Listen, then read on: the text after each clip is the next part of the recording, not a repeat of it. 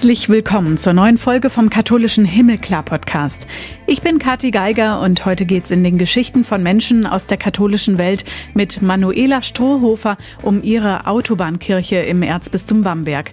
Wer da so vorbeikommt und betet oder Gottesdienst feiert, wie die Kirche überhaupt entstanden ist, weil sie zum Beispiel gar nicht aus Kirchensteuern finanziert wird und warum Gott ein Gentleman ist. Was kann denn so eine Autobahnkirche? Die beste Botschaft der Welt, Gottes Wort, dahin zu bringen, wo viele Menschen schon da sind. Damals habe ich schon gesagt, wir können nicht warten, dass die Menschen zu uns in die Kirche kommen. Wir müssen mit Gottes Wort dahin gehen, wo viele Menschen sind, damit die Menschen wenigstens einmal im Jahr Gottes Wort und seinen Segen tanken können. Manuela Strohhofer leitet die Autobahnkirche Licht auf unserem Weg in Geiselwind auf einem der größten Rasthöfe Europas. Eine ökumenische Kirche, in der riesige Events stattfinden, Gottesdienste, Hochzeiten und Taufen gefeiert werden. Sie ist Wortgottesleiterin und auch für sie selbst ist die Autobahnkirche ein Rückzugsort. Besonders zu Urlaubszeiten wie diesen Sommer erlebt sie da viel und begegnet ganz unterschiedlichen Menschen. Mit ihr unterhalte ich mich mal etwas ausführlicher.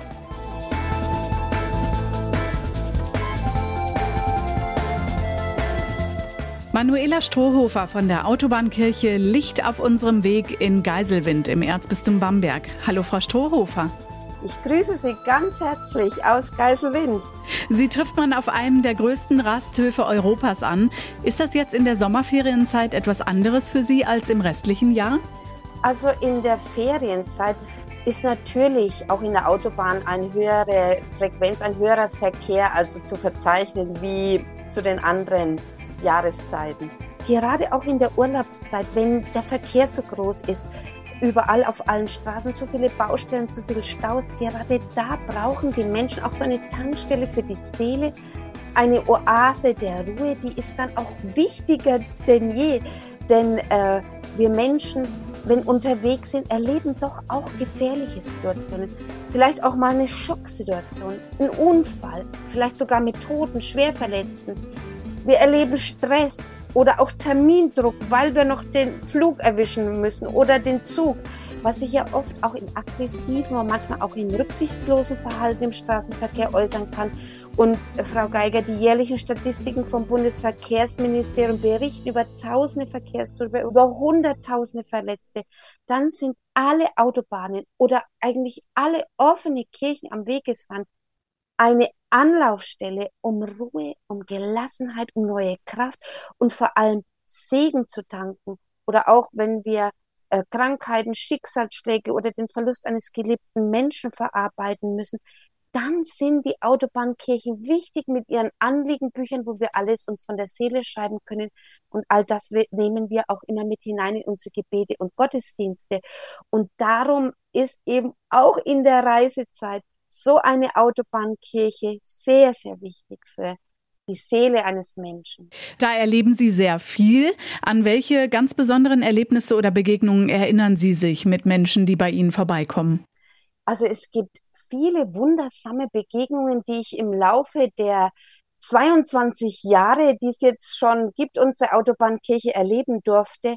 Also eines meiner Lieblingsbeispiele, das ich immer wieder gerne erzähle, ist eine Frau aus der Region, die tatsächlich fast jeden Tag in die Autobahnkirche kam, gebetet hat, eine Kerze angezündet hat, weil sie unbedingt ein Kindlein wollte, aber es hat einfach nichts geklappt. Alles medizinische, die vielen Möglichkeiten, die es heute gibt, nichts hat geklappt.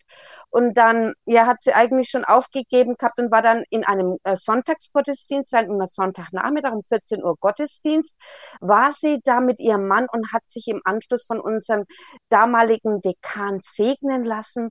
Und Sie glauben es nicht, vier Wochen später war die Frau schwanger und hat natürlich dann auch ihr Büblein bei uns in der Autobahnkirche aus Dankbarkeit taufen lassen, weil wir auch Taufen und Hochzeiten bei uns haben dürfen. Wir haben ein Nutzungskonzept ausgearbeitet, weil die Kirche ökumenisch gesegnet ist, also mit unserem Erzbistum Bamberg und der evangelischen Landeskirche. Und dann haben wir das Büblein gesegnet und getauft natürlich. Sie sind Wortgottesleiterin, feiern also auch in der Autobahnkirche Gottesdienste, manche sogar ja sehr groß, zum Beispiel zu Pfingsten und auch einen Anfang August gibt es für Trucker, für Biker speziell Riesenevents mit mehreren tausend Gästen. Warum betreiben Sie privat eine Kirche, wenn doch so viele Menschen aus der Kirche austreten? Warum ist vielleicht auch wichtig, dass der Glauben so wichtig ist? Die Menschen haben alle eine große Sehnsucht nach Religiosität und Spiritualität, auch wenn sie vermehrt austreten, wenn sie nicht in die Kirche gehen, selbst wenn sie vielleicht keinen Bezug zu irgendeinem Gott haben, diese Sehnsucht ist in jedem Menschen da. Und darum ist es wichtig, dass wir die Menschen durch unsere Angebote darauf aufmerksam machen, wie wichtig, wie schön es ist, glauben zu können, auch wenn der heilige Antonius gesagt hat, glauben zu können ist eine Gnade. Wir müssen uns einfach einlassen. Wir können leider unseren Glauben nicht einfach überstülpen auf unsere Kinder und Kindeskinder, aber wir können es vorleben. Wir können Vorbild sein. Ja, meine Kinder wissen schon, dass ich Jesus zum Frühstück frühstücke, nicht den Clown, sondern Jesus. Und auch ähm, Martin Luther hat gesagt, Glauben ist tiefes Vertrauen in sich selbst und in Gott. Und wer einen Glauben hat, kann seine Kraft verzehnfachen. Das ist wirklich so bei all der Fülle an Aufgaben, die wir alle zu meistern haben jeden Tag. Das sagt Gustav Le Bon. Und der Glaube versetzt auch heute noch Berge. Der Glaube bringt auch heute wundersame Heilungen, großartige Dinge in unser Leben in die Welt. Wir müssen nur eines tun. Wir müssen unsere Herzenstüre, unseren Raum, der da ist, öffnen für Gott und müssen ihn hineinlassen zu uns. Er drängt sich nicht auf. Nein, Gott ist ein Gentleman. Er wartet geduldig, bis wir soweit sind und ihm unsere Herzenstüre öffnen. Und dann werden wir das Wunderbare erleben, wie es im Psalm 73 steht. Gott nahe zu sein ist mein Glück. Und das ist es, was wir unbedingt den Menschen, den vielen heimatlosen und auch gottlosen Menschen näher bringen müssen, da wo Gott uns hingestellt hat, auf jeden Fall. Also wir haben die Kirche zu unserem 20. Firmenjubiläum im Jahr 2001 eingeweiht und gesegnet, ökumenisch gesegnet, aus Freude und Dankbarkeit, dass Gott immer für uns Menschen da ist, in guten wie in schlechten Zeiten. Und diese Freude möchten wir gern teilen mit den Menschen, die hierher kommen. Und es kommen viele Menschen hierher. Und ich habe damals auch unserem äh, emeritierten Erzbischof Dr. Karl Braun gesagt, wir sind keine Kapelle, wir sind eine Kirche, weil wir verspüren auch einen Auftrag mit dieser Kirche, nämlich die beste Botschaft der Welt, Gottes Wort, dahin zu bringen, wo viele Menschen schon da sind, ich sage immer, damals habe ich schon gesagt, vor 23 Jahren, wir können nicht warten, dass die Menschen zu uns in die Kirche kommen. Jetzt sowieso, wo immer mehr austreten. Wir müssen mit Gottes Wort dahin gehen, wo viele Menschen sind. Und darum feiere ich auch bei den großen Fest mit vielen zigtausend Besuchern auch diese großen Gottesdienste, damit die Menschen wenigstens einmal im Jahr Gottes Wort und seinen Segen tanken können im wahrsten Sinne des Wortes. Also nicht nur die Fahrzeuge tanken bei Ihnen, sondern auch die menschlichen Seelen dürfen dann ein bisschen auftanken. Sie taufen in der Kirche, haben Sie gerade schon von gesprochen, feiern auch Hochzeiten, halten Reden bei freien Trauungen zum Beispiel auch. Ist das Ihre Berufung, Frau Strohhofer? Ja, wenn ich ehrlich bin, ja, wenn die Menschen mich fragen, wie ich zu meinem Glauben kam, dann erzähle ich ihnen immer, ich bin eigentlich schon so auf die Welt gekommen, mit so einem großen Glauben, mit so einer großen Liebe für Gott und Jesus Christus im Herzen. Das hat sich so gezeigt, dass ich schon, seit ich zurückdenken kann, als Kind jeden Tag mit meiner Großmutter selig in die Heilige Messe gegangen bin. Ich bin katholisch getauft. Wir haben dann in den Rosenkranzmonaten erst einen Rosenkranz gebetet, anschließend die Heilige Messe. Ich glaube, das war auch der Grund, warum unser damaliger Herr Pfarrer Willi Dormann mich mit fünf Jahren zur Frühkommunion gehen ließ. Das war für mich ein eine große Freude, so ein Segen. Ja, dann wollte ich als Mädchen immer ministrieren, durften wir damals nicht als Mädchen.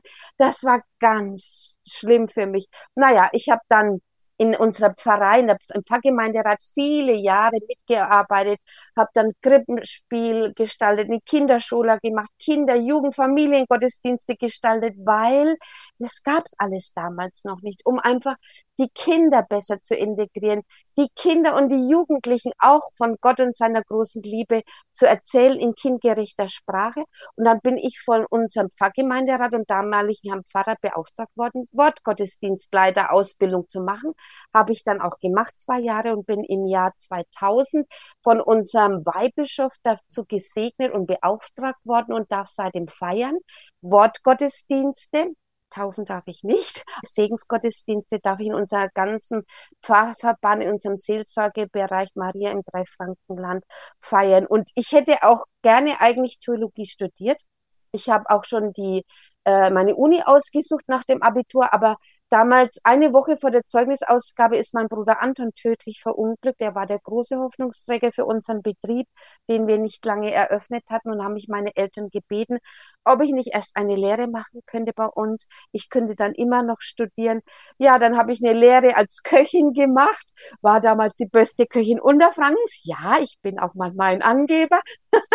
und dann, ähm, ja, bin ich Mutter geworden fünfmal, also habe geheiratet, konnte nicht mehr studieren.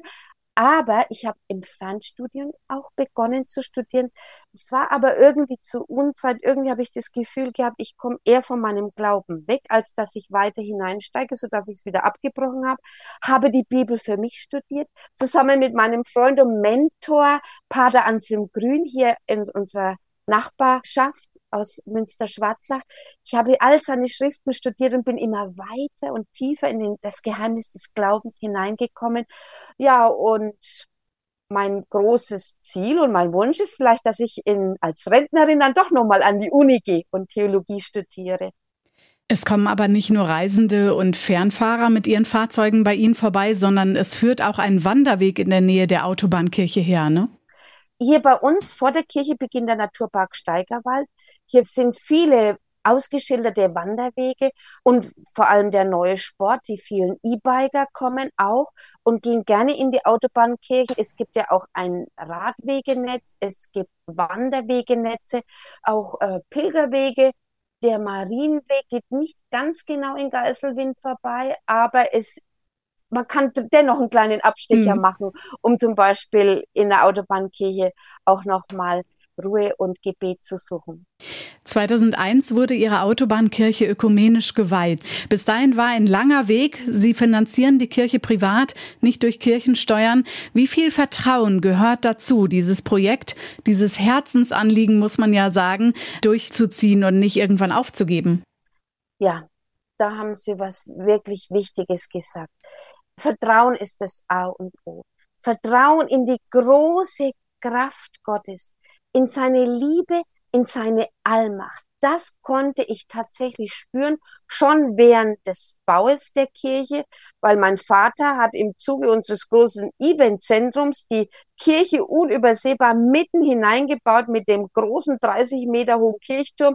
Auf jeder Fernsehsendung, wo irgendwelche Festivals und Shows und, und Spaß und Events zu sehen sind und Konzerte, ist immer die Kirche der Mittelpunkt vor allen riesigen Bühnen.